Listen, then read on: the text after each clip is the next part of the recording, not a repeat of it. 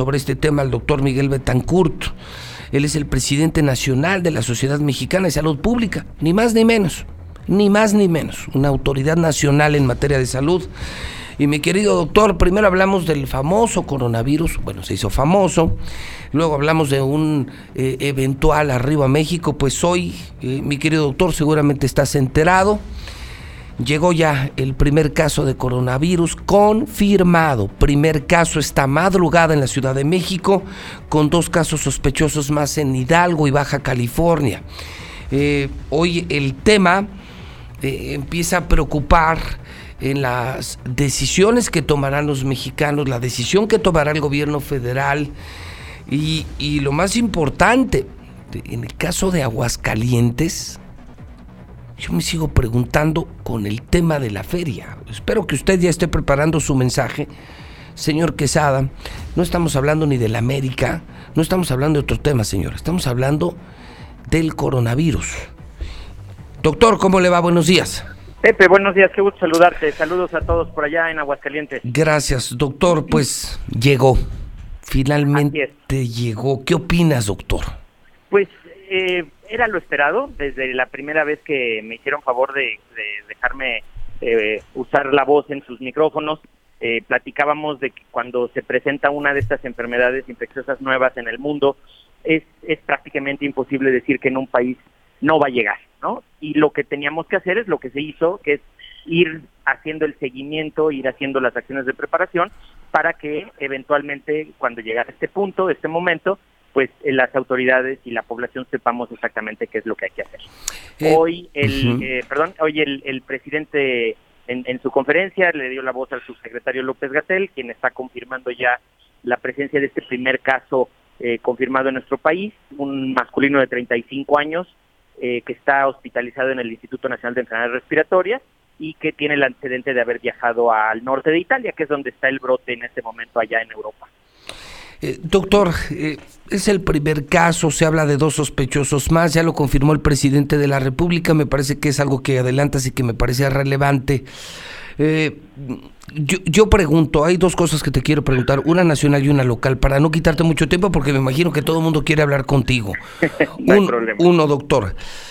¿De verdad México está preparado para esto? Vamos, yo como ignorante en la materia de salud consulto a un especialista. De pronto veo diario personas que se manifiestan porque no hay medicinas del cáncer, enfermos renales, enfermos de SIDA. Aquí se informaba que los hospitales de Aguascalientes tienen sobrepoblación, eh, está la bronca de la corrupción con los laboratorios. Bueno, el INSABI, que finalmente no termina por operar en toda la República, ya ves que aquí en Aguascalientes hubo hasta un desliz eh, de un gobernador que dijo voy a mandar a la chingada a los enfermos que no nacieron aquí de verdad con todo este contexto, con lo que yo veo, a, pobres que tienen que salir de los hospitales públicos con recetas para ir a surtir sus medicamentos, ¿México está listo para enfrentar coronavirus, doctor?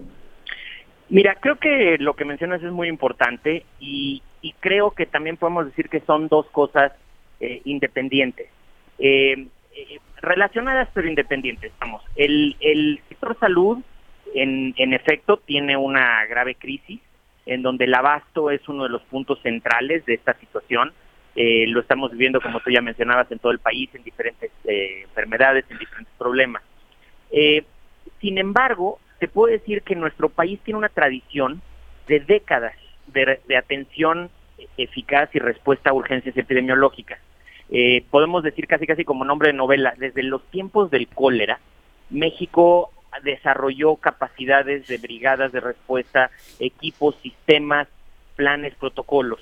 Eh, entonces, en ese sentido, el, los, el, personal que, que, hoy opera, que es el mismo que tiene muchos años operando, tiene la, el conocimiento, tiene la capacidad y, y hay unos, hay, hay planes que están eh, siendo ahorita puestos en, en marcha, que son los mismos que se han puesto eh, en marcha, eh, eh, insisto, en la época del cólera, se han puesto en marcha en desastres como los huracanes y los terremotos que sufre nuestro país, se han puesto en marcha en, en la epidemia del SARS hace casi 20 años, en la epidemia de, de en la pandemia de influenza del 2009. Entonces, digamos, este es, este es un, un protocolo que no es, el, el personal de salud, los profesionales de salud pública en nuestro país saben atender y pues como generalmente pasa en, las emergencias de toda índole, los recursos fluyen eh, y, lo que esperamos es que entonces las autoridades eh, hagan lo que tienen que hacer, se liberen los recursos que tienen que liberar y la gente sepa que, que, está bien cuidada y que está bien atendida.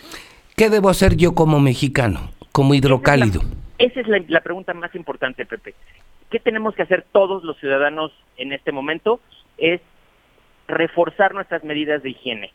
Hoy por hoy, parece mentira, pero la medida más importante que podemos llevar a cabo es el lavado continuo de manos con agua y jabón, al menos 20 segundos. Eh, esta, es, esta es medida fundamental para protegernos de esta y cualquier otra enfermedad.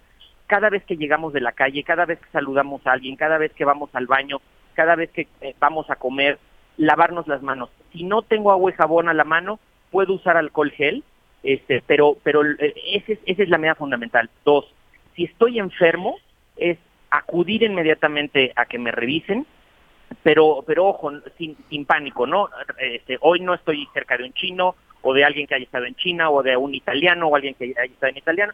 Tengo gripa, pues lo más seguro es que no sea coronavirus, lo más seguro es que sea influenza o que sea una gripa común.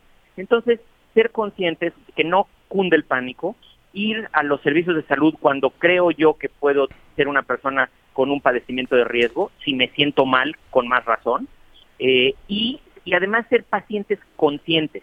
¿Esto qué quiere decir? Si estoy enfermo, evitar ir a trabajar. Si estoy enfermo eh, o mis hijos están enfermos, evitar mandarlos a las escuelas. Y tenemos también que apelar a los empresarios, a los, a los gerentes, a los administradores de las empresas, eh, a los directivos de las escuelas, que, que aquí hay que, hay que hay que ser hay que ser también conscientes y si una persona dice a ver no voy porque estoy enfermo entender que incluso para mi planta laboral yo prefiero tener un enfermo en casa que no vino a trabajar a que al rato tenga yo dos diez o quince enfermos este, que, afecten mi capacidad de producción. Esas serían mis recomendaciones. Eh, última pregunta, doctor, eh, abusando de, de tu amabilidad.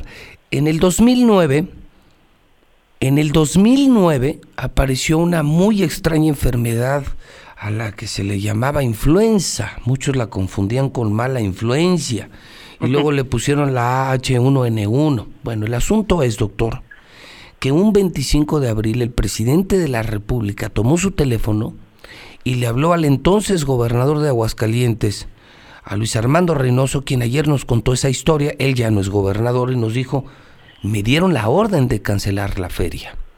La orden, porque es la concentración masiva más importante de México, porque es un lugar a donde vienen personas de todo el país, están muy cerca, están en lugares encerrados, hay mucho alcohol, hay promiscuidad, hay intercambio de vasos, vamos, eh, la higiene no es algo muy destacado en la Feria de San Marcos, mi querido doctor, que es un gran patrimonio cultural y económico de los hidrocálidos, pero una vez se tuvo que cancelar, decía ayer el gobernador, para mí fue exagerado, pero reconozco que se salvaron vidas y se evitó la propagación de aquí para todo México de la que apenas estaba empezando la influenza.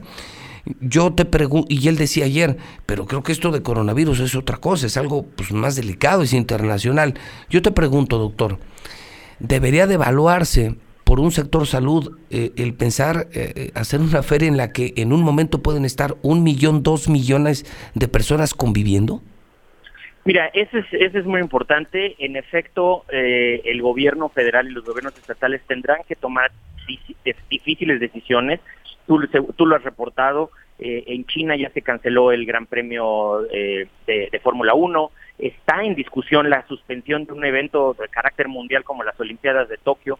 Entonces, al final de cuentas son decisiones difíciles porque tienen impactos serios en lo económico y en lo social, pero que en un momento dado eh, si esta es la forma de, contener o como en este caso la Secretaría de Salud está informando de mitigar el impacto que pueda tener el, ingreso, de la, de la enfermedad en el país, pues se tendrán que tomar esas decisiones. Eso pues ya le tocará a las, a las autoridades de todos los órganos de gobierno. Oye, doctor, en, en Italia con muy poquitos casos cancelaron el Festival de Venecia. No, e incluso los partidos de fútbol en el norte de Italia están jugando a puertas cerradas, ¿no? Y eso te habla de que pues son las decisiones que tienen que tomar para cortar la cadena de transmisión de una enfermedad tan contagiosa que, que, recordemos no es tan mortal, pero es altamente contagiosa y que puede además causar enfermedad grave, eh, sobre todo en personas vulnerables como los adultos mayores. Oye, doctor, termino informándote que el presidente acaba de confirmar otro caso en Sinaloa. Ok. Otro caso. Está el de México, están los sospechosos ya de Baja California, Hidalgo y ahora Sinaloa. Ok, te lo agradezco mucho. Un abrazo, doctor. Estamos a la orden siempre, ¿eh? Eres muy amable, doctor. Muchísimas gracias. Es una eminencia nacional. ¿eh? Digo, lo aclaro, pero no vayan a pensar eh, que le hablé eh, aquí al,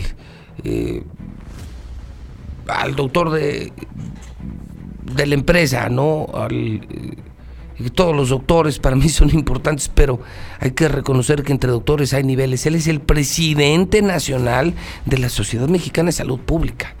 Es doctor Miguel Betancourt Cravioto, una eminencia médica que entonces vamos en cuatro, Toño.